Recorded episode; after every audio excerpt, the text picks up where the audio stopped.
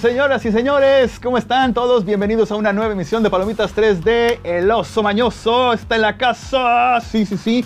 Hoy es juevesitos. Hoy ya tenemos muy próximo el fin de semana y aunque bueno, eh, se puede salir, puedes ir al cine si es lo que quieres.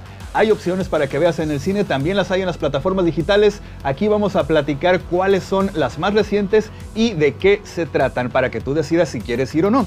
Eh, antes de irnos con las carteleras de cine, déjame recordarte que aunque los cines ya están funcionando, pues eh, la recomendación es que si no te quieres contagiar o, no quieres preocuparte por tu salud o la salud de la gente que vive contigo en tu casa, porque eso también es importante, uno normalmente piensa en uno nada más. Y los demás que viven contigo, sobre todo si vives en casa de tus papás o vive la tía o la abuela, si no te quieres contagiar, mejor quédate en tu casa, pero la opción está siempre a la mano, eso es lo bueno que tenemos opciones. Y si quieres ir a las carteleras, si quieres ver qué es lo que está pasando en el cine, me cambio para acá de este lado y te cuento. Hay una película que se llama en este momento La Cacería. Es de acción, es de suspenso.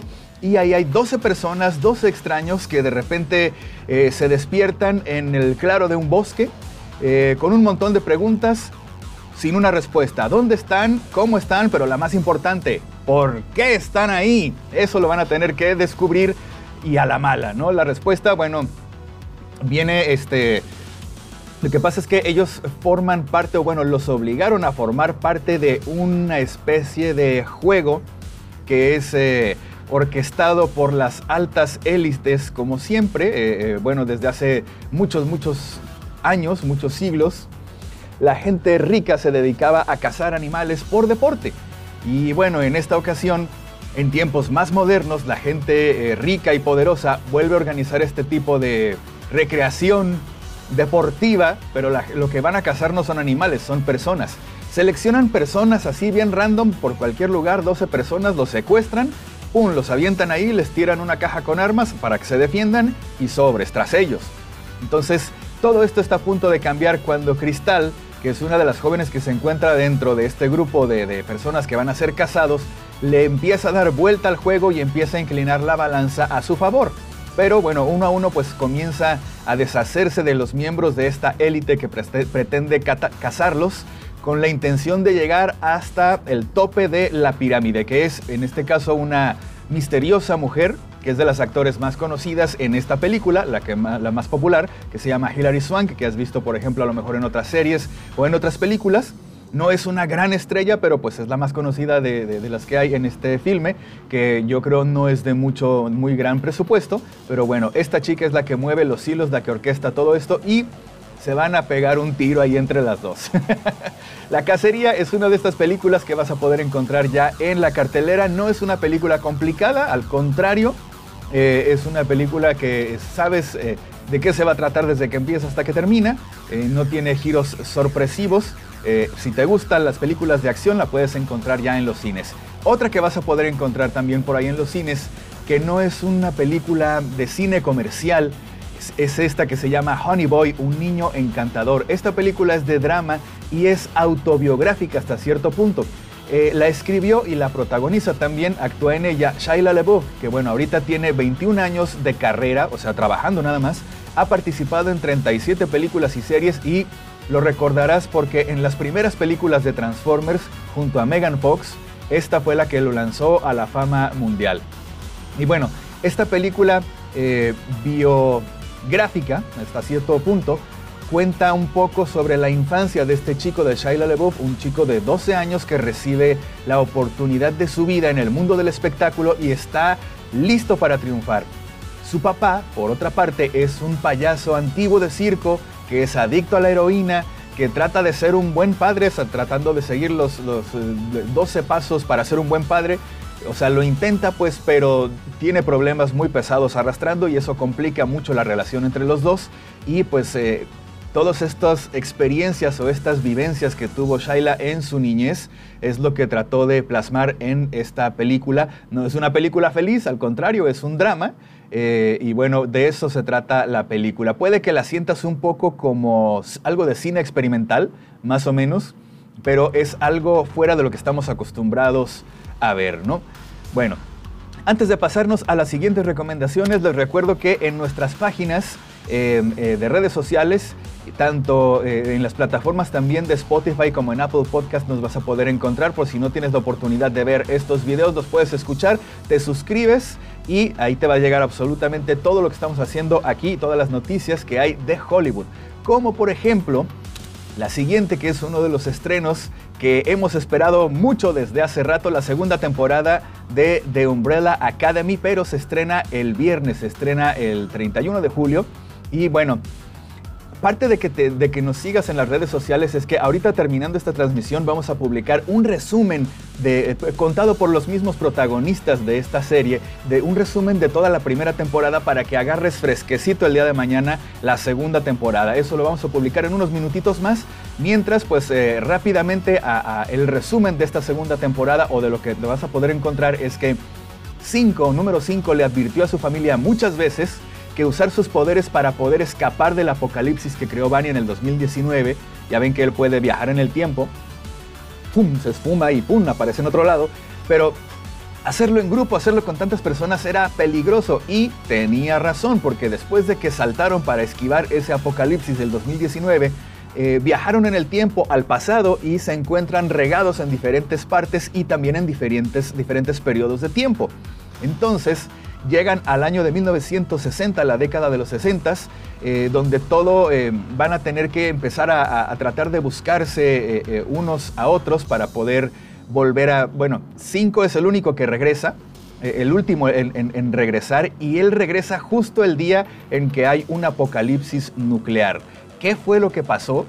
¿Qué fue lo que obligó a los gobiernos en ese mundo, en esa línea de tiempo en los años 60, a detonar estas bombas nucleares. ¿Qué fue lo que hicieron?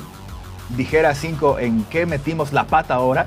bueno, pues eh, van a tener que juntarse para volver a detener el apocalipsis y regresar otra vez al, al, 99, al 19, perdón, y volver a detener el segundo apocalipsis. Entonces, sin presión, chicos, tienen tiempo.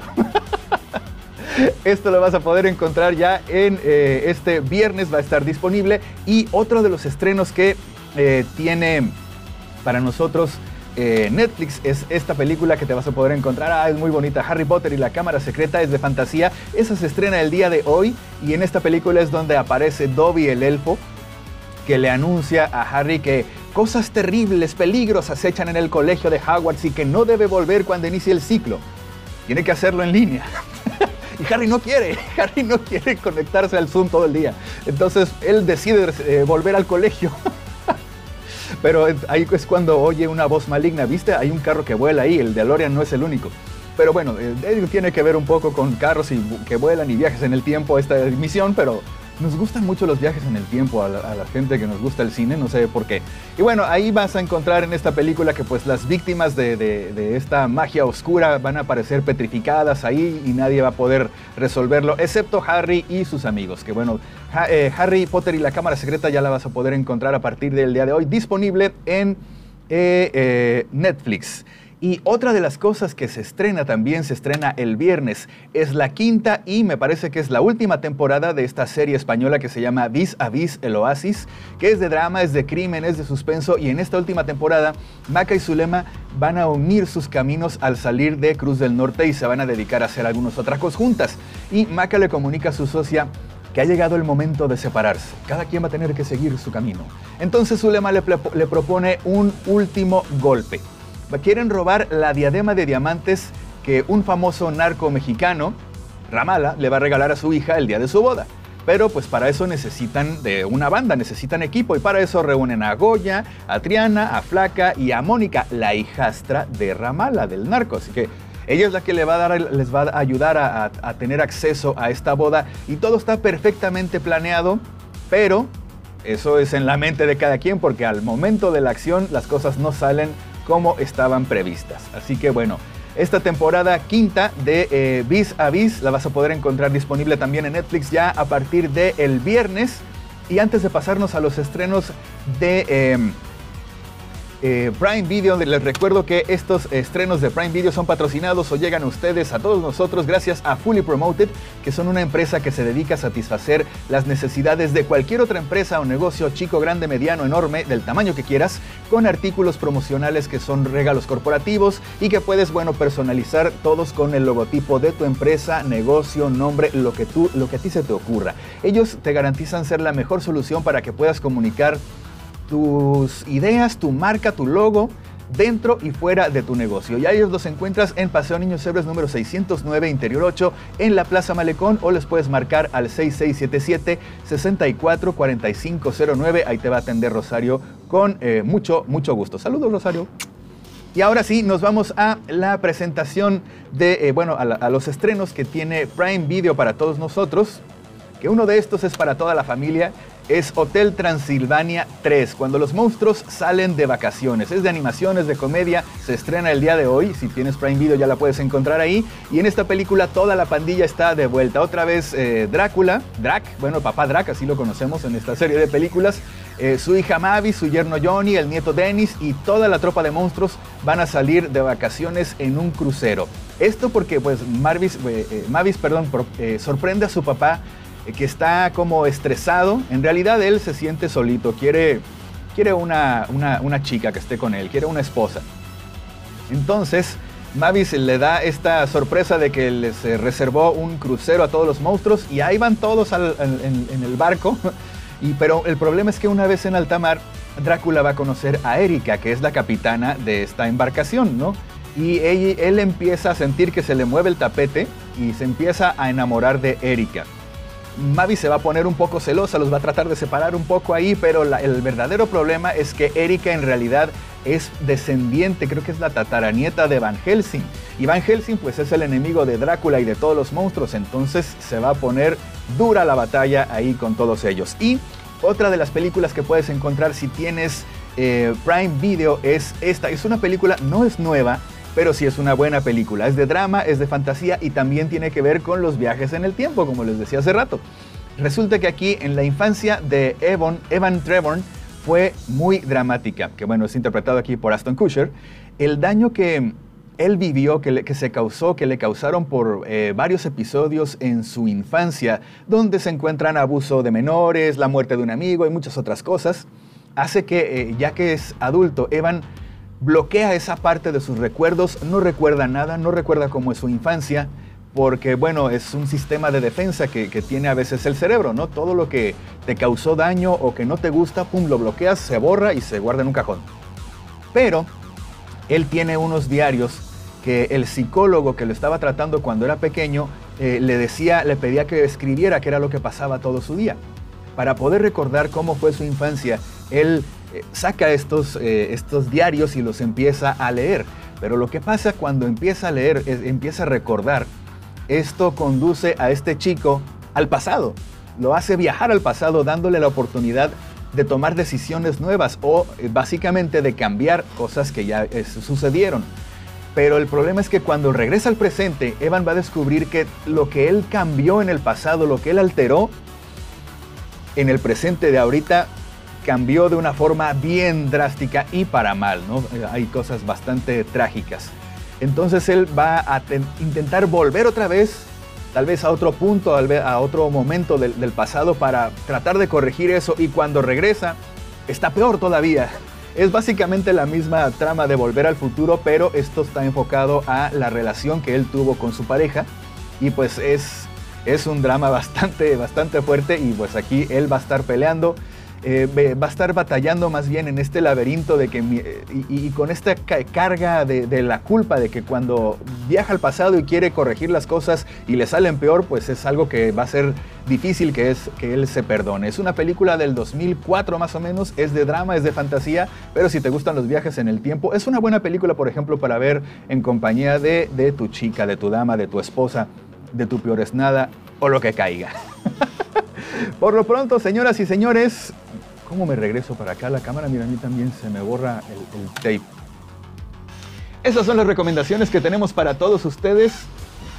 Un poco de aceite le hace falta a mi silla. Esas son todas las recomendaciones que tenemos para ustedes. Nos vemos el próximo martes más o menos como a estas horas. para que ustedes chequen cuáles son las noticias más recientes de Hollywood. Ya empieza a reactivarse un poco las cuestiones de las filmaciones, de los proyectos que habían estado detenidos durante hace unos meses. Todavía no sabemos para cuándo los estrenos.